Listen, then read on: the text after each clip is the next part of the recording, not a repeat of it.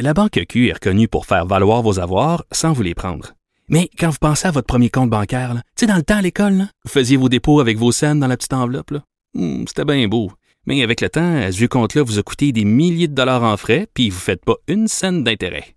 Avec la banque Q, vous obtenez des intérêts élevés et aucun frais sur vos services bancaires courants. Autrement dit, ça fait pas mal plus de scènes dans votre enveloppe, ça. Banque Q, faites valoir vos avoirs. Visitez banqueq.ca pour en savoir plus.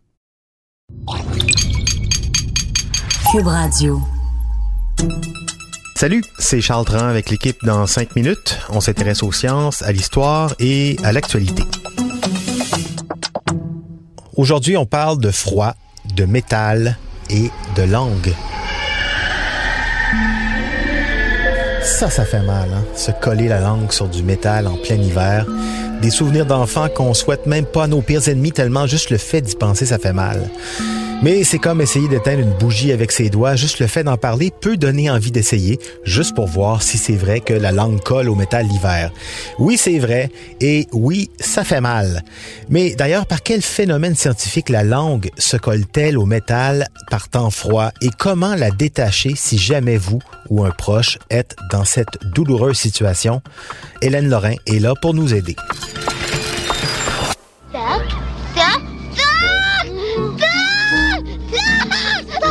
On se souvient tous de la scène culte dans le film Une histoire de Noël où Flick est incapable de décoller sa langue d'un poteau de métal.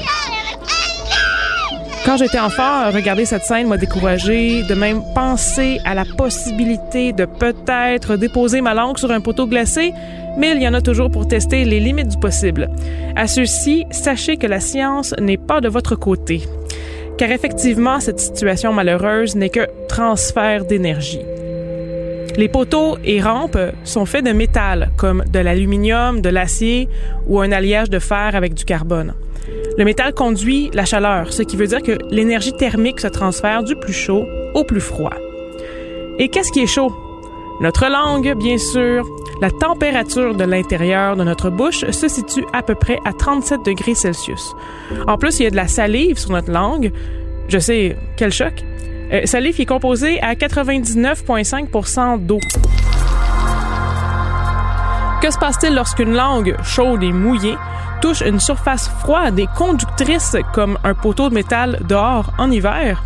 Tout d'abord, le métal absorbe la chaleur de la langue super rapidement, plus rapidement que le corps est capable de la réchauffer en fait. Et ensuite, la salive gèle, ce qui crée un pont entre le poteau et les cellules de la langue. La langue est ainsi bien verrouillée sur place. Le résultat ne serait pas le même sur un matériau isolant, donc pas conducteur. Tentez de licher du papier, une porcelaine ou du bois dehors par temps froid, rien ne va coller.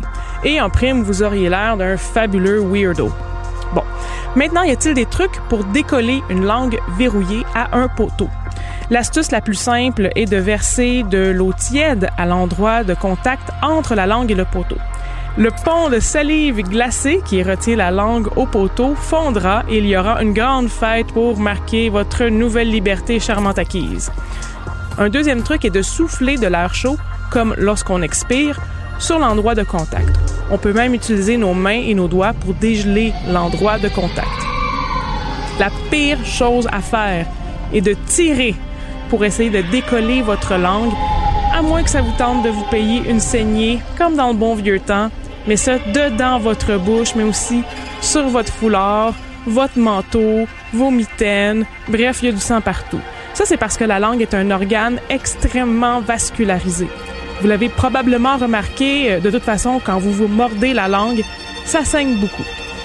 D'ailleurs, petit fait pour les fans de quiz, cette vascularisation est la raison pour laquelle certains médicaments sont à prendre en dessous de la langue. Les vaisseaux sanguins de la langue sont connectés à la jugulaire et à la carotide, et donc directement sur les autoroutes du système cardiovasculaire. Il y a beaucoup plus de vaisseaux sanguins en dessous de la langue qu'au-dessus, et en plus, ils sont proches de la surface. Heureusement, quand on liche un poteau l'hiver, cette activité bien connue, c'est rare qu'on y voit avec le dessous de la langue, on prend juste le dessus, parce que sinon le résultat, c'est vraiment catastrophique. OK, j'ai plein d'images dans ma tête. Aïe aïe. Merci quand même, Hélène Lorrain, pour les astuces et les conseils. Eau tiède, donc, tirez surtout pas, soyez patient et courageux. C'était en cinq minutes.